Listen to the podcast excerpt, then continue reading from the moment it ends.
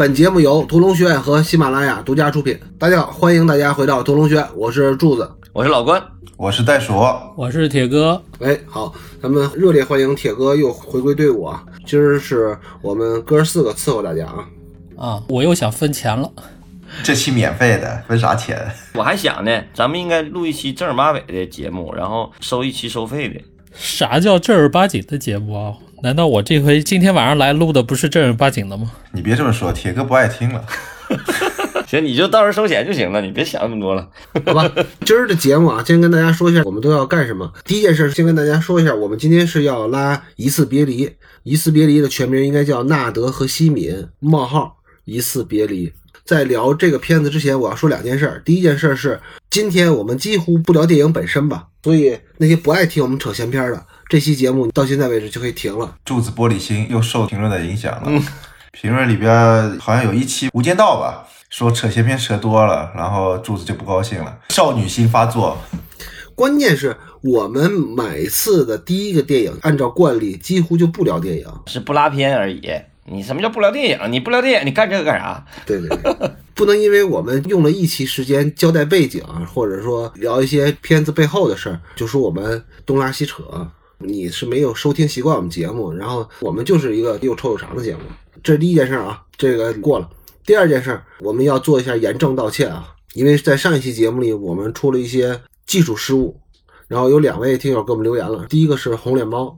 他说：“柱子，你们哥仨又要被骂孤陋寡闻了。最佳外语片去年就已更名为最佳国际影片了，《寄生虫》就已是国际影片了。其实我就说最佳外语片嘛，他俩非得较劲，尤其是柱子非说不是，人家得的是最佳国际影片，不是最佳外语片。我心里话，这不一样吗？我也没跟他争吧。其实那会儿我就知道，其实我赢了。有的时候人到中人到中年以后，就是不容易争辩，就不好。”老关，你这就不对了。我反正听了你们这期节目，一听到那个点，我就汗颜。我说这两个傻逼，就不爱来了。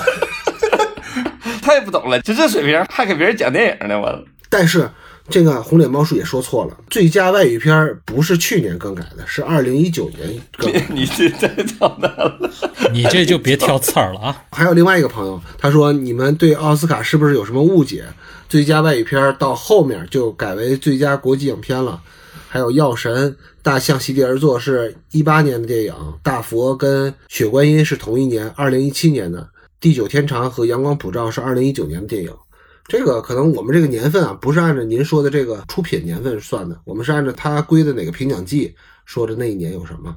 这个可能也是一个误会吧。当然了，您说我们对奥斯卡有误解，其实这不是误解，我要说明白一下，是不了解，因为我们都没有入围过。但是呢，我们还是可以查资料，查了一下呢。二零一九年四月二十四号，奥斯卡主办方学院表示，对奥斯卡规则做出修改，把最佳外语片儿有个英文名字啊，我就不念了，我怕你们也听不懂。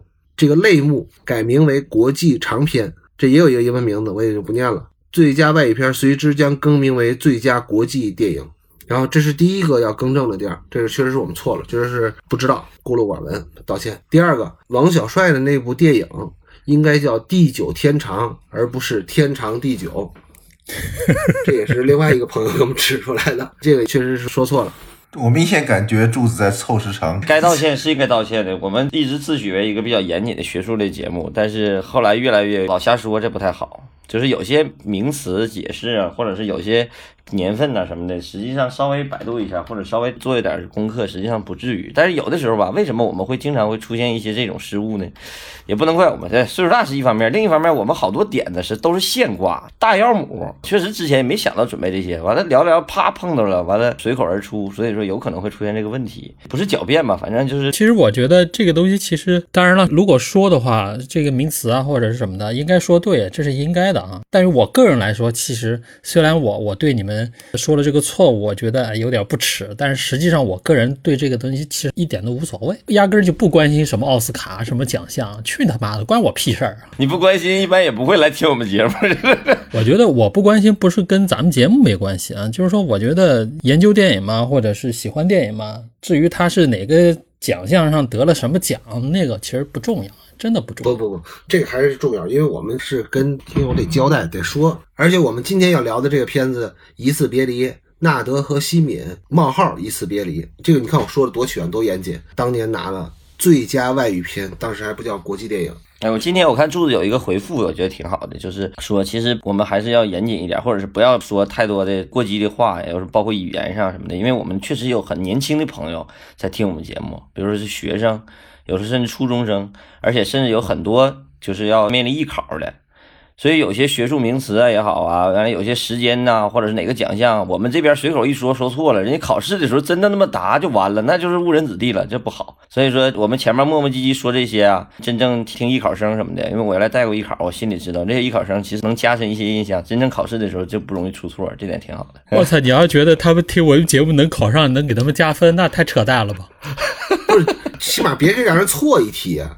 就是哪年奥斯卡把最佳外语片改成最佳国际电影的，这你错了，这不好。电影学院现在导演系研究生的题就是很变态，就容易考这玩意儿，感觉特无聊啊！他这，本科生的题也很变态。对对对对对对，那是纯影无无所。谓啊。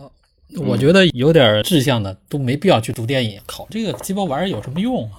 哈 哎，这一期的铁哥的大部分的那个需要你们俩后期好好处理一下，好多词儿都得逼掉。好吧，现在铁哥暂时闭嘴啊！我先说一下纳德和西敏冒号一次别离的大概简介啊。纳德和西敏冒号一次别离是由阿斯哈法哈蒂执导，雷拉哈塔米、佩曼莫阿迪、萨雷巴亚特等人主演的剧情片，于二零一一年二月十五日在德国上映。今年正好是一次别离上映十周年，这个点儿也踩的挺好啊。这个电影的剧情简介是：西敏想离开伊朗，为了自己的女儿能够接受更好的教育，为此她几乎做好了所有准备。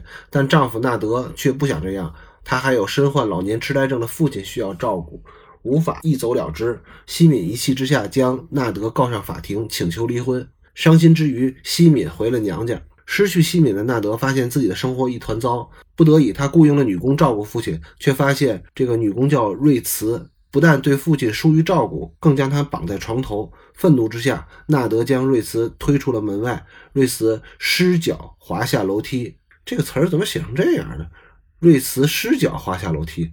你怎么念成这样？瑞茨失足滑下楼梯，意外引起流产。这就是大概这个故事的简介啊。这个简介也不准确，啊，百度就没有准确过。你看，其实刚才咱们说到了，这个片子应该是咱们做拉片节目里边不多的几个离咱们当下很近的电影，但是也有十年的历史了。你们还记不记得十年前你们是在哪儿看的《一次别离》？我在电影院，咱们电影院标放看过一次。哎，好像我也在标放看过一次。袋鼠呢？我在哪儿看的？我忘了，但是好像也是个大屏幕嘛。除了在标放，还有在哪个大屏幕上映过吗？因为我记得那天晚上，我的左手边坐的是老关，老关的左手边坐的是铁哥，我们仨人一块儿看的这个电影，是吗？这我就在学校的标放，我印象非常清楚。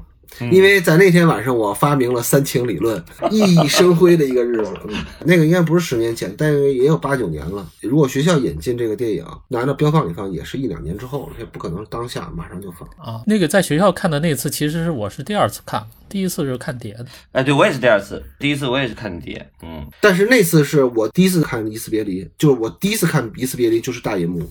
那又怎样？其实你要是非常严谨的说，你现在在家门口的小影厅。看的吧，几乎就算是录像厅看电影，确实是应该走进一个有几百人大规模的一个标准的放映幕看的那个，可能才算是真正的看电影。当然，这个提法是比较矫情的，我也知道啊。你要是说就一个人的观影的话，其实一个投影足够了。我现在觉得投影就挺好，已经很能满足我了。但是我当时看完了这个《一次别离》之后，给我的感受挺深的。为啥呢？因为我上一次在电影院里边看伊朗电影是黑板。啊，那会儿还是上本科的时候，那是更早的时候，也是在学校标放看的。我当时对黑板的印象非常深，我看了四十多分钟我就睡着了。但是一次别离，我真是非常精神的，从头看到尾，越看越觉得太牛逼了！怎么会有这么棒的一个电影？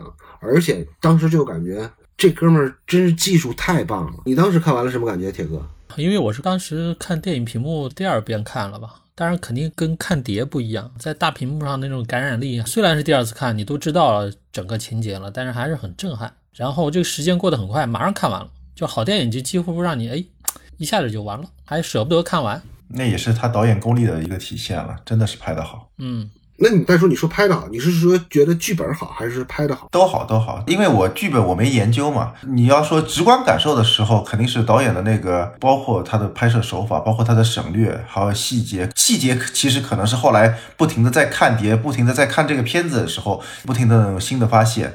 但是你当时给你看的那个就觉得精致。老关呢？老关，你刚才说你看完了《一次别离》的剧本之后有什么感觉？这次我是因为很特殊的原因，就是我这电脑没下载那个《一次别离》，完了我这次看《一次别离》跟上一次正好是反的，上一次是在大屏幕看的，这一次在手机看的，而且拉片一直用手机拉的，不在北京就没用那个电脑看，就一直在手机没事拉没事拉。头段时间可能自己心态不太好，就感觉看什么戏都看不进去，这个戏也是一样，看了好几次也是没看进去。后来慢慢慢慢就沉进去，认真的看了几遍以后，还是回想起当年。你们刚才提到那个事儿，当年看的第一感受是啥？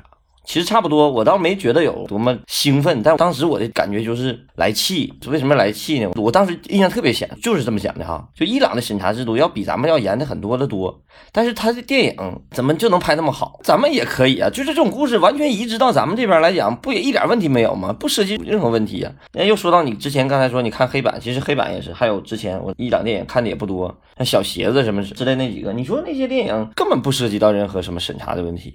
但就是好那种感觉挺强烈的。然后这次我看剧本儿体会的比较深。这个戏最让我印象深的就是这个导演太会拍戏了，他会拍戏，你知道吧？而且这个剧本是电影世界刊登的一个剧本。然后我给打印出来了，打印出来以后，它这个没有场号，所以你就通篇看，你得找几场戏、几场戏、几场戏的。他把所有的场次实际上都写的非常非常细，包括这个家里头，比如说第二场就是咱们真正拉的时候就知道了，他们第二个段落就是西美回家那场那场戏，他连阳台、门厅、卧室、女儿的房间，然后走廊、楼梯。全都分场，他分场分的非常细致，就说明他这个戏实际上在这个编剧的脑海里头，实际上是很常规的，按照常规的方式来写的这个戏。然后也写了很多场景描写，但是他这个戏拍的时候就完全不是按照这个拍的，显得特别流畅，你就会明显的感觉到这个戏是导演的拍摄和他的写作是分割开的，这个特别值得研究。我是把这几场戏看完了剧本以后，就分场这个事儿，实际上作为编剧来讲，我有的时候也在困惑，尤其是写到一个人家里的时候，比如说写我自己家里的戏的时候，我也愿意把屋里头、屋外头也分成两场。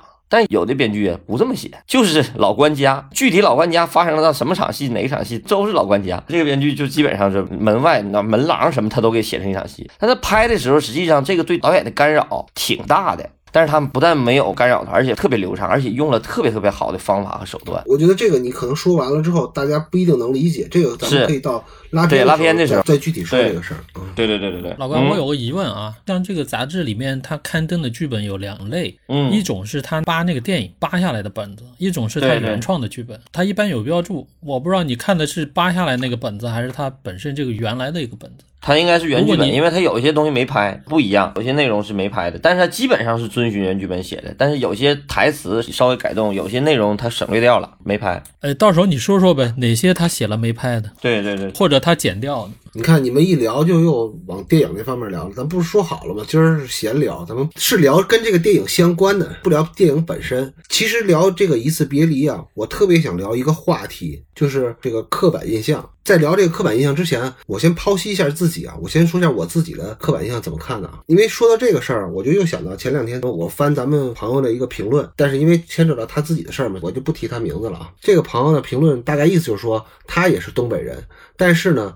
老关的东北口音太重了，他听了之后就特别尴尬，你知道吗？然后我就回复他说：“我说你得有文化自信，你知道吗？”其实我是理解他的说法的。比如说吧，喜马拉雅里边也有我的老乡用我们本地的方言做的节目，我其实听起来我就特别尴尬，我就觉得不是土吧，就是觉得就是有一种自卑感，就觉得自己的家乡的方言啊难登大雅之堂，知道吗？特显没文化是吧？你要说一口南方口音就好很多是吧？对，所以说我要剖析的也不是自己的这种自卑。感啊，我就是想抛弃这种口音上，其实就是有一种刻板印象。我就打心眼里就觉得，就所有的北方方言都不是特别有文化，就尤其像东北方言，还有什么北京方言，还有天津方言，基本上就是给外人一种或者本地人一种感觉，就是大忽悠，特娱乐化，这个语言特别娱乐，是感觉就没正经。对，都没正经。但是你要想啊，如果这人说的是山东口音或者西北口音，你就会觉得这人哎特别耿直、淳朴。但是你要是操着一点点这个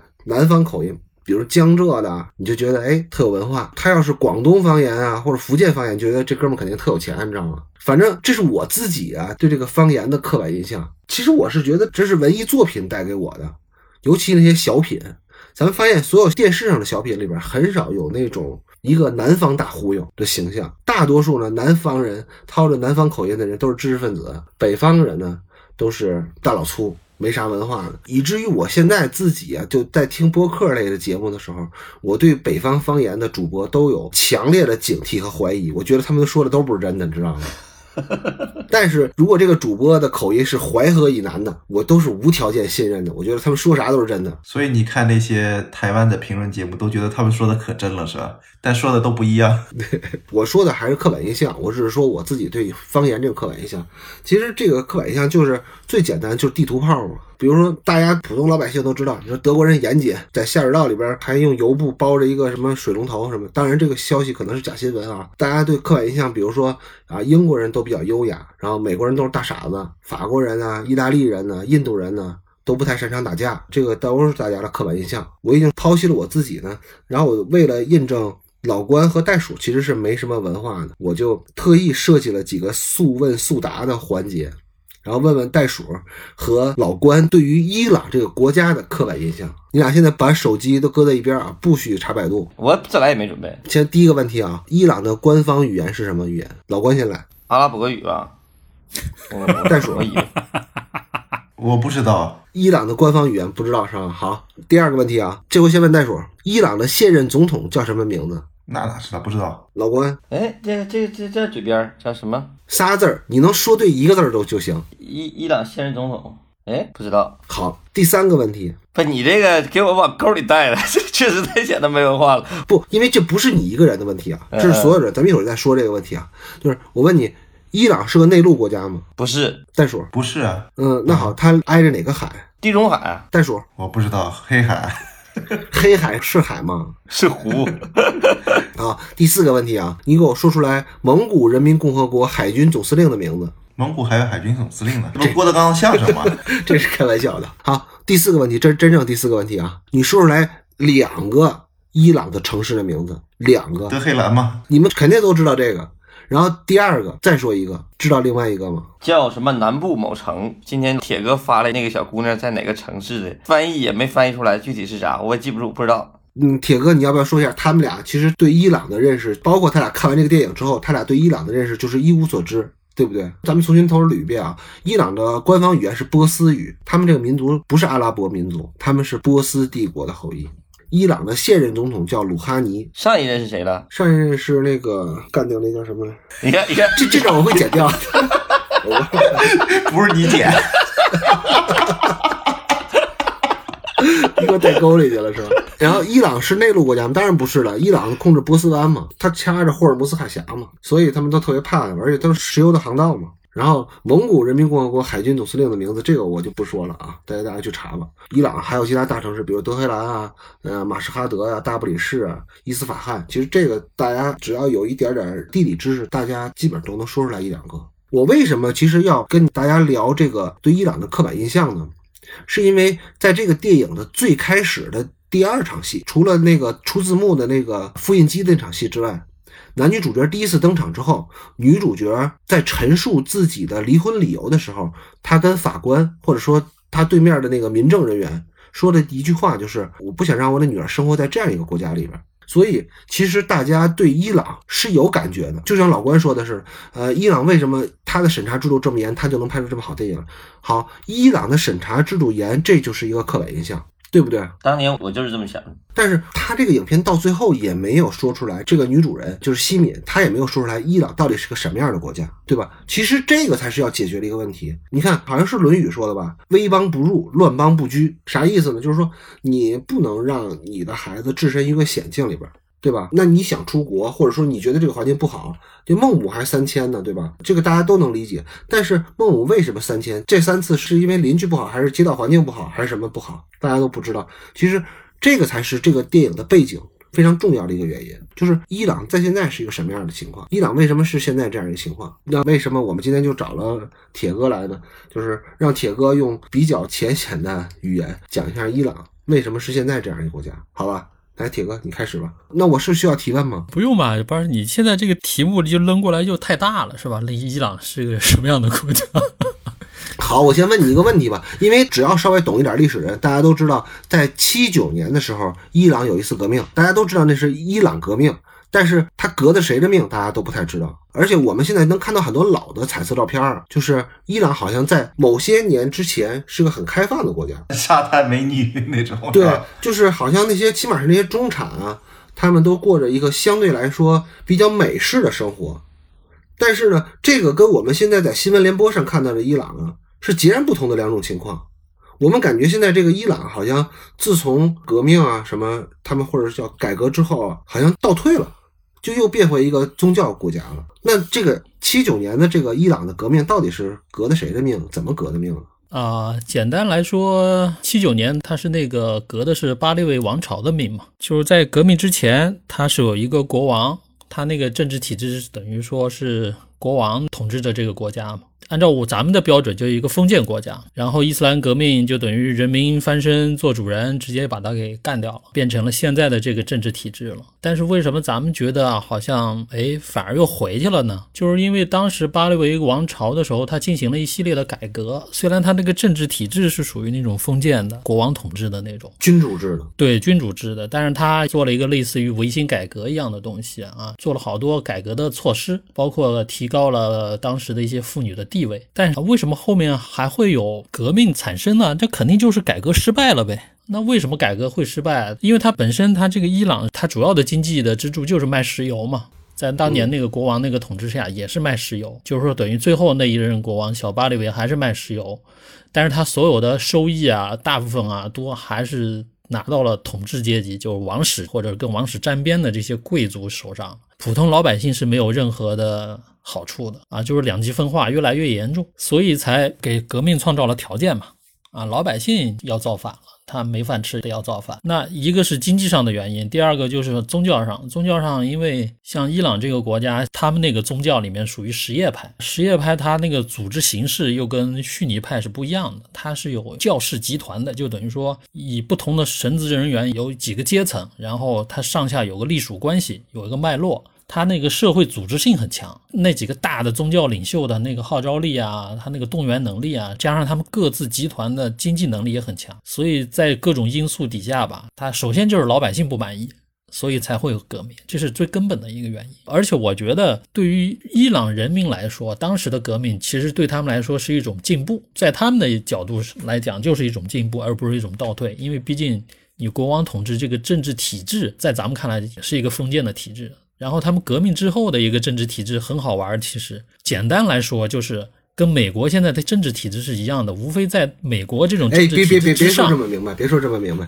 这是很多人不高兴的。他们可以自己去查资料啊，这个东西其实都公开的，很多学者他研究就是很浅显的一个，就是说简单来说，他们的现在的政治体制就是美国的现行的政治体制，当然不是完全一样，但差不多那个方向。在这个体制之上，有一个宗教集团的一个控制机构，加了一个宗教集团的控制机构，加了那么一个帽子，就是他们现在的一个政治体制。就是我们可以简单的归纳为政教合一呗。你可以那么说吧，我个人觉得不是那么的那个，但是学者都是以这个来说，那那我我也不反对。我觉得也没那么简单，因为这个有点大而化之了，政教合一。而且政教合一这个词儿，反正我个人理解就贬义的大于褒义的。他现在这个体制挺好玩的，就是等于说。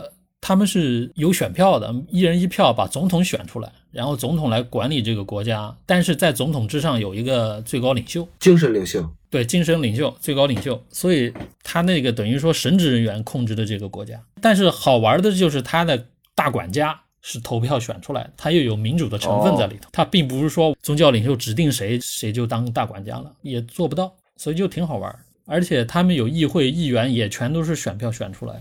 那在他们的国家里，比如说在他们议会里有党派吗？有党派，但是他们那个党派属性不像美国啊或者其他国家那种党派属性那么强，他们相对来说好像党派的属性不是那么强。当然，这我也是看相关资料，我也没在那儿生活过，我也没在那儿有直接的这种体验，所以也说不好。反正我根据资料来讲是这样，而且至少我也接触过一些伊朗的朋友嘛。反正总的来说挺好玩，他们这个政治体制是世界上反正独有的一种体制，挺好玩。嗯，呃，一会儿咱们可以说到，其实伊朗的法治也是一个挺有意思的，就是跟别的国家都不太一样的，就完全脱离了东方西方的。还有点像自成一体的这么一个法治体制。呃，你关于伊朗的这个事儿，我想多问一句啊。我还是回到那个话题，就是对伊朗的刻板印象。我们很多人在国际新闻或者说一些时事节目当中听到的、看到的伊朗，感觉是比他在巴列维王朝时期，比如说在七十年代的时候的伊朗更趋于保守了吧？因为在那些老照片里的伊朗，起码女孩是可以不戴头巾的。呃，男孩呢，可能是那个着装啊，什么都更像美国小孩，可能当时也能喝到可乐，然后也能看到同时上映的美国电影。但是现在呢，可能伊朗做不到这些。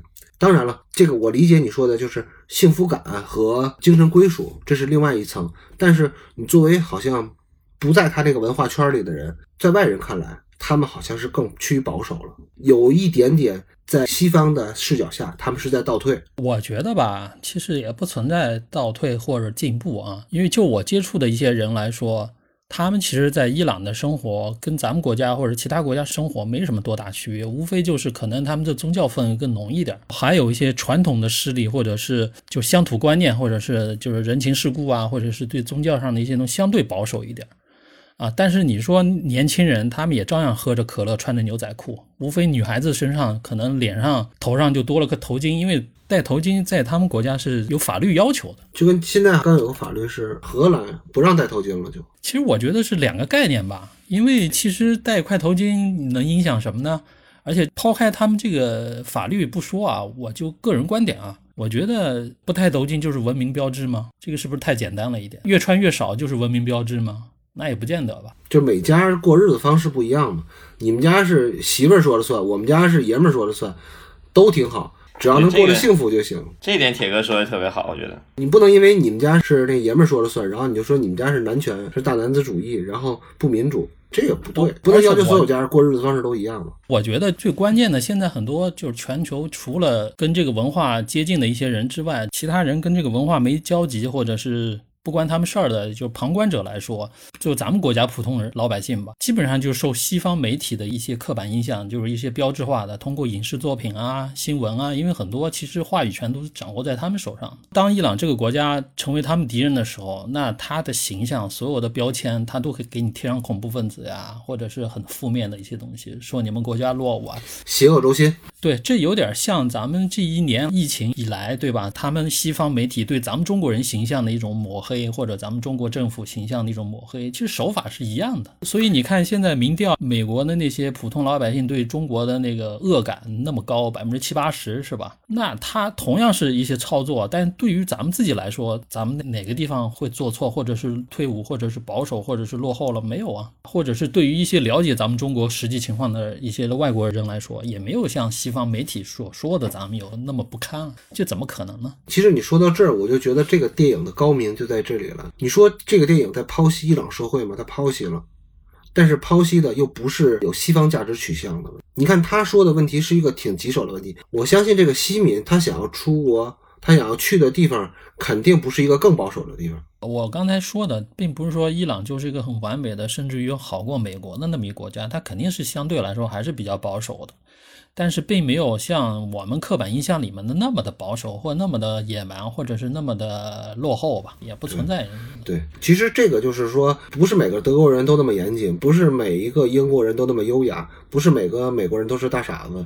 包括意大利、法国、印度，他们也有能打仗的士兵，就是这么简单的理解。我说一个我的刻板印象的一个特好玩的一件事儿吧。我前两年去过新加坡玩嘛，在去新加坡之前，老觉得新加坡是一个特文明，当地老百姓就。特别守规矩、特干净的那么一个印象，是吧？因为很多新闻啊，或者很多一些信息传达到我这儿，打个比方说，新加坡的那个公共汽车上或者地铁里、火车上是不可能有人吃东西的，也不可能随地吐痰的，呃，然后被人发现了要罚巨款。在马路上抽烟、抽鞭子，然后我去新加坡就提心吊胆，我说自己有一些不好的习惯，千万别到时候就不由自主就就给。结果我刚下飞机去坐那个接驳的地铁是吧？一进地铁就看到一当地哥们儿在大嚼汉堡，夸夸的吃东西，然后我就觉得我操，一下子我对这个新加坡那个所谓那种神话刻板印象就打破了，什么玩意儿？吃汉堡还行，你这不是吃煎饼果子，也没那么大味儿。啊不不不，咱们北京现在地铁里也不能吃东西，有要求的。这我还真不知道。韭菜盒子肯定不能吃，不是要规定不能吃东西就是不能吃东西，还规定你吃啥？对啊，这个馅儿的不能吃，那个馅儿的不能吃。所以刻板其实猪肉白菜的就没那么大味儿。然后我问过伊朗朋友啊，就是说，哎，我说你们那边管得那么严，那很多，比如说相对来说，比如说让人很放松的，比如说喝酒啊，或者是呃更过分一点的，那我也问过，有啊，照样有啊，而且不是说很罕见的，有这个需求的朋友们，他总归会找到类似的地方能提供服务的，包括喝酒。包括一些咱们印象里觉得在他们那个国度好像会比较少见，其实没区别，真没区别，无非可能有宗教警察在乡村或者在农村地区对宗教的要求度很高，或者是保守程度很高。但话又说回来，就是说，因为他们那个国家那个宗教程度那么高，基本上我身边的去过那边的朋友对我说的，就感觉他们那边怎么说呢？就也不是道德标准吧，就是说。给你的道德的感觉相对高一点。当然了，他们那边肯定也有各种各样的犯罪啊、偷蒙拐骗什么的，肯定都有。但总体来说，他们给我的感觉就是，哎，他们的道德感相对来说高一点。我这么理解对不对？就是他们的下限稍微高一点儿。对对对，总体的道德水平相对高一点。那聊到刻板印象，因为你们肯定都是从书籍上，或者说从网上新闻上，包括从一些电影上了解了伊朗嘛。尤其我们伊朗文化的使者阿巴斯老师，从他那儿了解了很多伊朗。你们对伊朗的刻板印象是什么呢？一个就是他的宗教管束会特别严，就是宗教在人心目中的地位嘛，会特别严，然后人们的行为准则可能受宗教影响特别严。还有一个刻板印象就是，之前看老照片，就七十年代之前的那些伊朗开放的那些民风吧，跟现在截然不一样的男男女女、沙滩比较西化的生活，跟现在的比较保守的都是一片肃穆景象。但其实也不是肃穆景象，这只是你在新闻或者图片上看到的，全是一群黑头巾嘛。老关呢？我的刻板印象就几个关键词：篮球、足球，这都老厉害了。还有就是战争、核武器、倔强、不服，这是我这是伊朗给我的几个刻板印象。反正哎，那他说的其实都是伊朗这个国家的民族性格。之所以他们的足球、篮球强，确实是因为他们不服波斯铁骑嘛。铁哥呢？你在接触这些伊朗朋友之前，你对伊朗的刻板印象是什么呀？帅哥美女，硬朗，特别硬，然后秃子特别多，什么？秃子秃？头特别多，谢顶的特别多。大肚子，然后大腹便便，然后石油，还有什么油腻？总觉得伊朗特油，特男人特别油腻，感觉你是说看着油呢，还是性格油啊？看着油，就是因为他们太油腻了，所以谢顶的特别多，可能跟他们饮食有关系吧。嗯，我对伊朗的刻板印象，从小来说就是伊朗人特别能打，无论是足球还是打仗都行。中国队永远有一个踢不过的球队，我觉得日韩中国队都有可能能踢过，包括像沙特什么的。但是在亚洲区里边，唯一一个永远可能踢不过的就是伊朗。就一听到伊朗就怂了，对，就不可能能踢得过，他们什么都特别猛。我觉得篮球也是，对，你想中国逼平过德国，还赢过法国，当然这都是交了狗屎运了。但是赢伊朗，我从来没有想过这件事，给你的感觉是这样，这是不可能的，永远不可能的事。然后再有一个给我印象特别深的就是，敌人的敌人就是朋友，咱们一定要处好了中医关系，这个太重要了。其实我一直还想多说几句，就是关于你们老提那个照片的事儿啊，因为你现在网上传来传去，其实就是那组照片，你们发现没有？你没有其他的，好像更多的类似的照片了。他们的那些生活照片，其实更多的都是当时的贵族的照片，你看不到当时的普通老百姓的照片是什么样的。你城市平民其实你也看不到，因为当时的巴列维国王他那个改革在妇女解放这一块儿吧，等于西化这边基本上是他们贵族这一阶层的，或者是特权阶层更多一点，基本上以那些人为主，展现的都是当时他们那些王朝的他们那帮他娘的，就是喝着老百姓血的那帮人的奢华的场面，你就觉得文明了。咱们普通老百姓根本看不到当时那些中下层的那些老百姓的那种啥样，这也是西方那个宣传的一个手段嘛，或者是一一些标性的东西。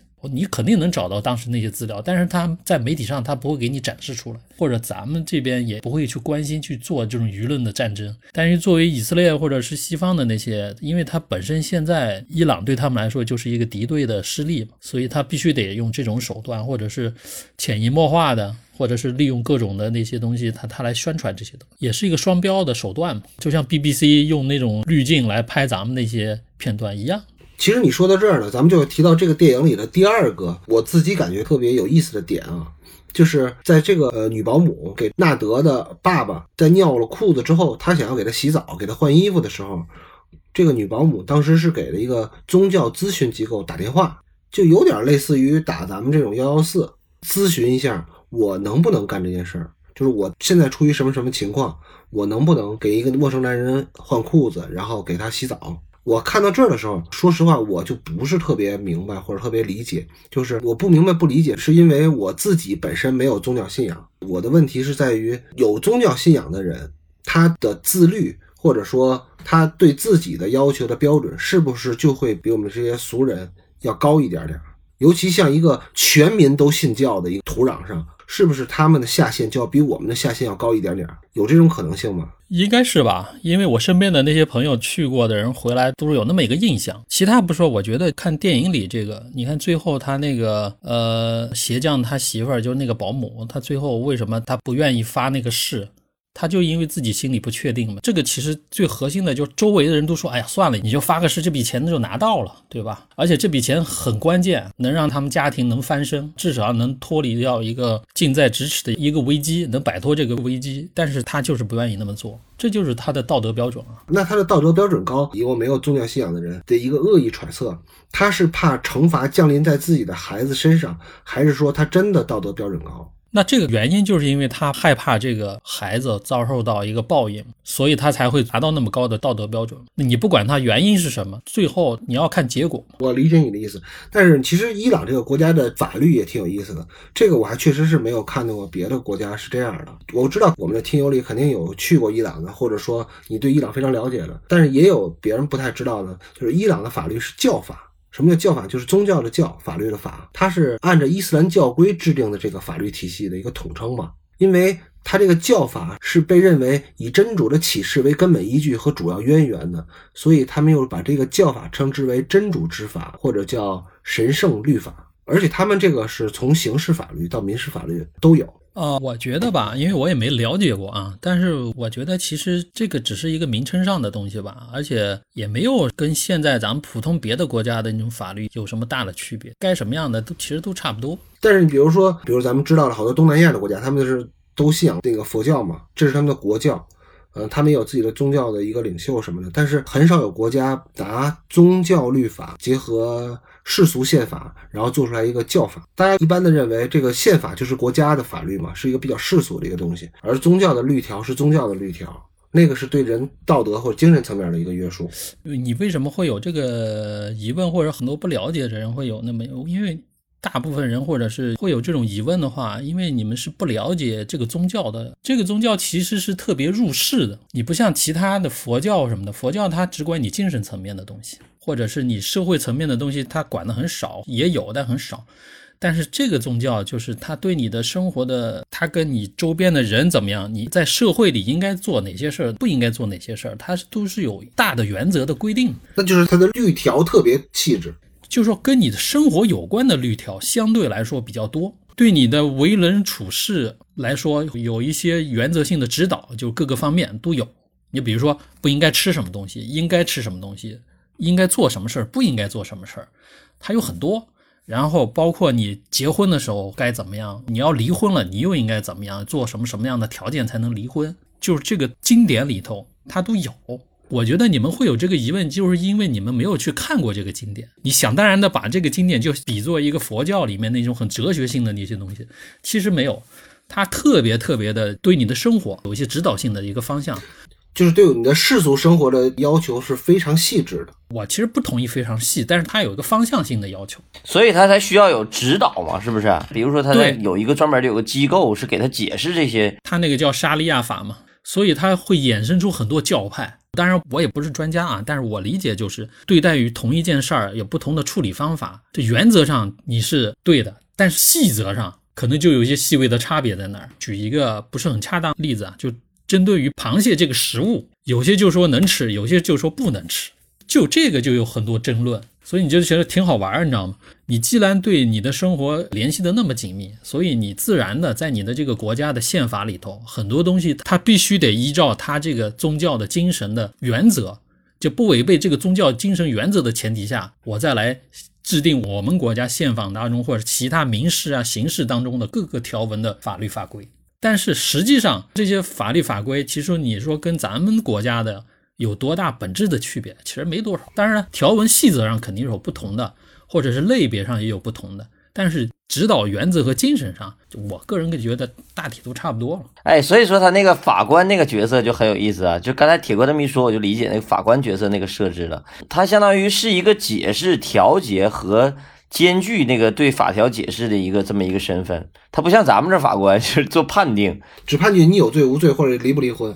对他那边有解释权，还有调解的义务。所以说那个法官干的事儿感觉更多，也更世俗。那个法官感觉是介于学者跟法官之间的，对吧？他需要帮他们解释这些条文，然后把这些条文贯彻到他的判决或者说他的调解之中去。是不是有点像乡绅制度？哎，对他那个动作挺有意思的，就是那段法官的戏啊，如果要是咱们中国人把它拿过来本土化做改编的话，那段戏就是不好改，感觉跟咱们生活不太一样。刚才袋鼠说那个，如果把它乡绅化，就类似那种调节庭啊，像马背上的法官，倒有点像那种。不，那个其实是居委会主任或者调解员哎，法庭上调解员。对对，但他有权利，咱们这儿调解员没有权利给你判监狱啊，他就当时给你判进监狱了。但是咱们这儿的调解员啊，基本上是在用人情世故给他讲道理，但他不具备一个什么呢？就是我刚才说，为什么他兼具法官和学者的这个双重身份呢？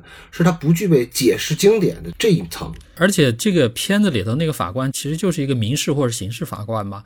他在伊朗那个国家还有另一个体系，就是他有宗教警察。他宗教警察主要是针对于宗教行为，那个宗教是他们的国教嘛，所以他原则上是要求他们的公民都要得遵循这个宗教。比如说，你们在大街上男女不能公开牵手，不能公开接吻，你要被那个宗教警察发现，你就得被罚款或者怎么着的。这个是有他们那个宗教要求。但实际的执行层面又有很多，你比如说给点钱他就给你放了，或者你态度好他就训你几句，或者他心情不好直接就把你们两个给逮了。都有，但是它有两个体系，就像他们那个国家的国防力量一样，伊朗军队有伊朗军队，还有一个革命卫队，它就有两个体系。这个咱们就不多解释了。哎哎哎哎，这个要剪掉啊。这个就不说了。刚才咱们说了一堆都是比较严肃的事儿，咱们接下来要说一个话题，就是呃，相对来说比较轻松的。其实针对《伊斯别离》这个电影，第一次进入咱们中国人的视野，是因为在国内的影迷圈里头特别喜欢拿《疑似别离》啊去挤兑张艺谋的《金陵十三钗》，而且我在查资料的时候，我发现有一个好事儿的这个自媒体就给他们拴对儿，你知道吗？题目叫什么呢？就叫双引号啊，扎心了，叹号。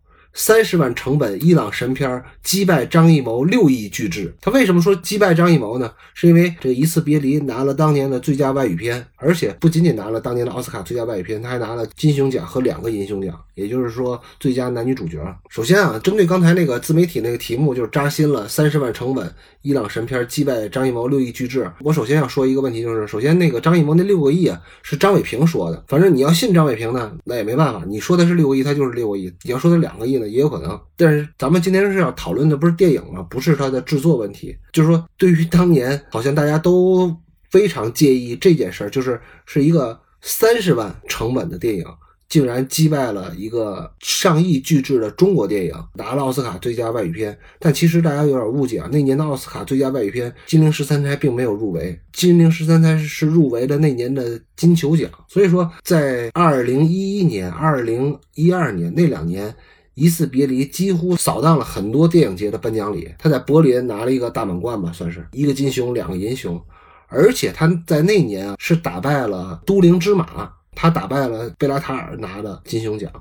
所以有的时候这个拴对儿啊，你不能那么拴，你知道吗？比如说你要是针对这件事儿呢，他们匈牙利的自媒体他们应该起什么标题呢？就应该叫扎心了。匈牙利国宝级导演惨败伊朗七零后，一辈子没有拿到三大电影节奖项，连托德·菲利普斯都不如。艺术电影已死，贝拉塔尔白活了，就应该起这种名字。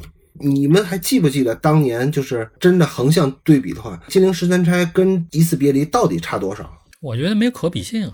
我也觉得没有可比性，这俩片儿不在一个层面上。如果要说价值观来讲的话，当年很多人都在探讨《金陵十三钗》的价值观啊是不是有问题，那我倒觉得没什么，就不值得探讨这个问题。你中国人就是认为这个问题是可以解决的，几个妓女也好，还是怎么的，替这几个小姑娘去死这一件事，我觉得没什么可探讨的。不是同一个类型的片子，钱也不能解释。那你就说两亿巨制吧，它不就三千万美金吗？三千万美金的美国电影，它 每年多少个？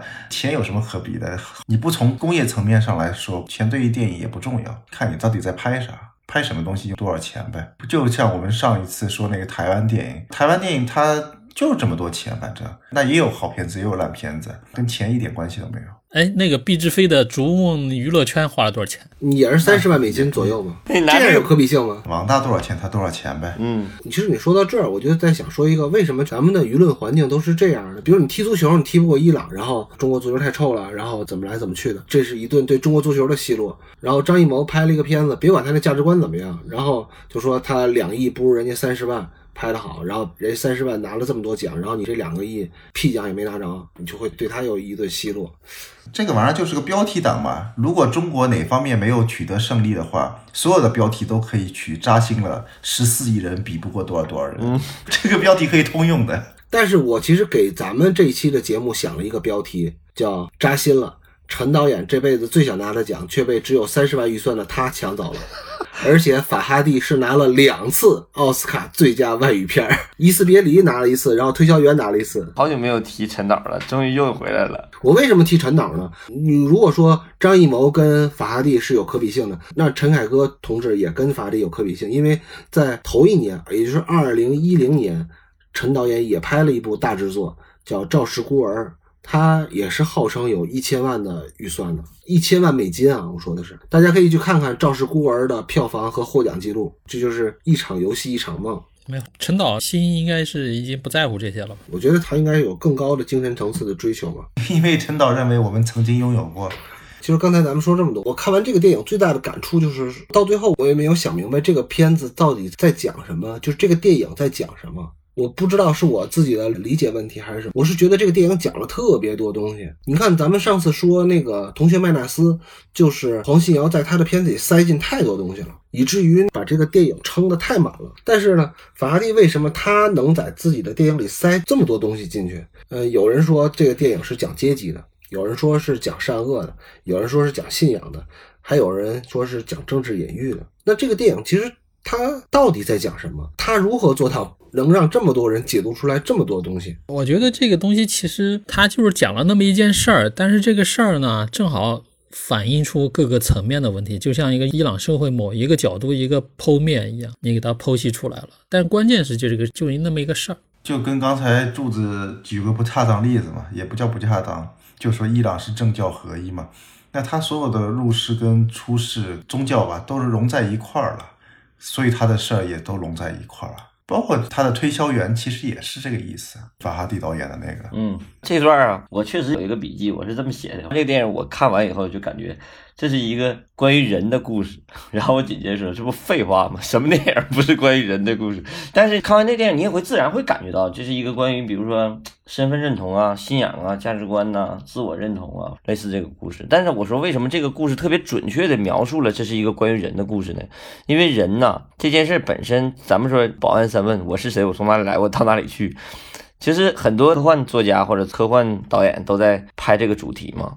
但是能从这个层面，这么一个小官司的一个层面，能展现的一个这么宏大的一个主题的故事，确实很难得，很不容易。就是你会让人思考我是谁，思考人是什么，人为什么会这样，这个主题就特别难得。所以说你没法总结它是一个具体讲了一个什么主题，但是你只能从一个用一个特别宏大的一个或者是特别宽泛的一个哲学命题把它给总结起来。所以说这个才是这个电影最高明的地方啊！就像你说的，你看到太多东西了，怎么说都对。嗯，其实我也写了个总结语啊。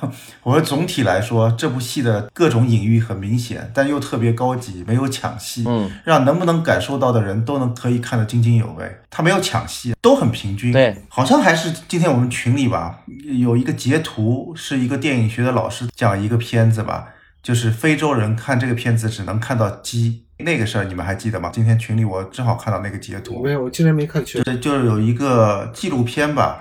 呃，一个美国拍了各种繁华的大都市啊，灯红酒绿啊，各种现代化的一个纪录片，可能是纪录片，我记得不清楚了。然后拿到了非洲某个部落去放映，让他们看开眼界也好，或者让他们了解外面的世界也好，就是封闭的一个落后的一个原著的一个原始的一个村落吧。那帮人看完以后呢，他们开始展开热烈的讨论，讨论什么呢？讨论了那只鸡。那只鸡呢？其实，在整个片子里边，它只占到了四格，还三格。我觉得这个可能不太准确啊，因为四格、三格你可能都看不到，可能就是特别短的时间的出现了一个鸡的一个画面。然后呢，因为鸡这个动物对于那些非洲人来说，他们是日常生活中能看到的，其他所有东西他们都没有见过，所以那个没有见过的东西对他们来说是无感的，他们只感兴趣他们自己知道的东西。所以电影拍给谁看？我想看到什么东西，我就从里边抓起。哎，我在解析这个内容。所以那帮非洲人只在讨论这只鸡。而你说，呃，你关心的是政治隐喻，伊朗那个国家是什么样一个国家？那你们就看到了，可能这个是政治隐喻。然后我只关心阶级，那你们可能在解读这个片子的阶级。那我什么都没看到，我再看看这个父亲母亲的情感，或者父亲跟孩子的情感，离婚的时候孩子的选择。对，你就看热闹也看一场官司，两家吵架。对，看看热闹就看看伊朗的那个法官。是怎么来判案的也可以，就你感兴趣什么，或者你自己隐约知道一些什么东西，你就在看什么东西嘛。其实这个我说回来，我最开始为什么要先聊刻板印象呢？就是说，呃，无论是我，呃，还是老郑，还是老关，还是袋鼠，哪怕我们四个人，其实对伊朗这个国家都不足够了解，起码不像我们对美国那个文化那么了解。或者说不像我们对邻国，比如说像韩国呀或者日本，相对来说那么了解。哪怕是像老关，他都不知道他们的那个官方语言是什么的情况下，他都能被这个故事所感动，他都能能看到导演暗示他的东西，或者说导演埋藏的东西。这个电影的层次就太丰富了。因为我觉得啊，呃，无论是伊朗也好，还是说非洲的某一个，比如说冈比亚也好，它都有很多人本身最共同的东西，这些东西他能把握住。然后他再把他的这个东西放进一个非常富有民族代表性的一个情境里边去，因为人是共通的，但是可能这个民族、这个地域是千差万别的。再把它放进去之后，这个就显得这个层次特别丰富。这个我觉得是一个特别特别高级，也是特别特别难的一个做法，就像一个千层蛋糕一样，就是你一口咬下去，每一层的感觉都不一样。这个是特别难得的一个东西。其实我觉得他这个电影对我们来说是一个很好的启示啊！其实按照他这个模式和思想的那个方向，我们其实完全可以借助这个思路，在咱们这个条件底下做出一个类似的那么一个作品。可能不见得会做的那么好、那么精致或者那么准确，但是至少是一个方向性的启发。我觉得这个片子还给我一个特别好的一个启示是什么呢？就是我们经常会看到一些向西方的主流文化价值观摇尾乞怜的电影。这种情况在文化弱势的群体，呃，拍出来的东西里边很多很常见。就是你想要博得别人对你的理解、同情或者认同，你就会拍出来一个不一样的一个东西。比如说，给你自己的电影加了一个阴间滤镜什么的，这个都有可能。但是法哈蒂他能拿这么多奖，他反而其实对他本身的母文化其实是并没有过多的指摘唾弃。对，他是有足够的文化自信的这个导演，这一点才让我觉得特别特别难得，就是他是站着去领奖的，这个让我觉得特别难。为什么我会说他是去站着去领奖的呢？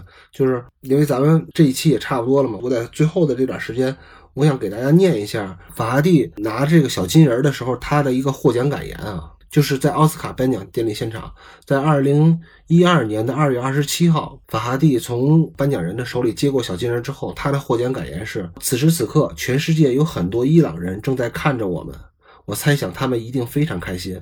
让他们开心的绝不是一部电影或者一个电影人得到了一个重要的大奖，而是在这一刻，当他们的祖国在政客口中正背负着战争、恐吓、侵犯等一系列非议的时候，我们在这里越过了政治上沉重的阴影，来讲述它隐藏在下面的辉煌、丰富、古老的文化。我骄傲地把这个奖项献给我的祖国的人民，献给那些尊重所有我们文化和文明，以及鄙视、敌意、怨恨的人们。我就觉得法拉利这种胸怀，尤其在文化相对弱势的群体的国家的导演里边，很少能听到的获奖感言。我为什么觉得他这个获奖感言很不一样呢？因为这是咱们说的是二零一二年的事儿。其实，在二零一零年的六月份，安理会就通过了史上最严厉的一个制裁方案，也就是制裁伊朗的方案。大家都知道，当我的这个国家只有一个最牛逼、最能拿得出手的东西，然后又被你限制了之后，其实对这个国家的打击非常大。别管是因为什么原因，你说到文化啊，其实伊朗的主体民族是波斯人嘛，他们这个波斯人是真正的雅利安人。就是比某个独裁元首称日耳曼人是雅利安人不同啊，他们是真正的雅利安人。伊朗这个意思就是雅利安人的国家，他们这个文明影响了好多好多。其实大家看看地图，咱们大家知道这个波斯文化，包括他们的显教，也就是拜火教，辐射到希腊、爱琴海，然后包括北非、阿拉伯半岛。他们的这个文化其实辐射的面积非常大，包括到中国。你这让我想到金庸，想到紫山龙王，想到小昭。小昭就是波斯美女嘛。他们也有一个文化，就影响印度。印度的种姓制度就是从他们这儿来。现在波斯没有种姓制度。嗯，如果你大概知道一点历史故事，尤其大的战役啊，都是跟波斯帝国是有关系的。比如说马拉松之战啊。什么温泉关之战啊，这个都是在讲他们的战争故事。我想说这个是什么呢？虽然《一次别离》的这个多次获奖，咱们必须要承认它是有很强大的政治因素的。但是回归到电影本身，我觉得这个法哈蒂作为一个导演，他明白一个道理啊，就是无论你是写作还是做音乐，或者你是拍电影。你想要赢得别人的尊重，就要尊重自己的出处，你要尊重自己的文化渊源，你不能靠扮演别人来赢得别人的尊重，这点非常重要。所以就应了最近提这个文化自信嘛，咱们要有文化自信，你才能真正的做文化。所以我有的时候在想，你拿不到奥斯卡最佳外语片是为什么？是因为足够有文化自信吗？你非要找贝尔来演一个角色，那代表什么呀？这个是能赢得奥斯卡的好感吗？未必，因为哎。算了，这个咱啊，你在这儿等着呢，啊，又扯回去了，哎，能圆回来，对吧？好吧，这个电影的在开场两个段落就特别精彩了。虽然这个电影是一个没有什么配乐的电影，它也有一点音乐，但是不是很重要。这是一个几乎都是带同期声的一个电影，但是我就说这个电影在开场，尤其那个复印机哗哗哗响的那一段，然后包括他们男女主角对着法官自述的那一段。其实是都非常有特点的戏，对，开场就拍大腿，这个戏真是。而且我想问问你们仨，就是为什么他在开场字幕的时候是用这个复印机在印印护照？这个代表什么呀？身份嘛，护照、身份证就代表就是人嘛。人呢，芸芸众生啊，反正这玩意儿你怎么解释都行。这好就好在他解释不明白，但是你能看懂，这就好。铁哥呢？你觉得他为什么开场是复印机在哗哗哗在印护照？跟他后面那场法官的法庭的戏有关系吗？在他们那边可能要做法律事务的时候要印各种证件。咱这不也是吗？没打过离婚，还确实不太了解。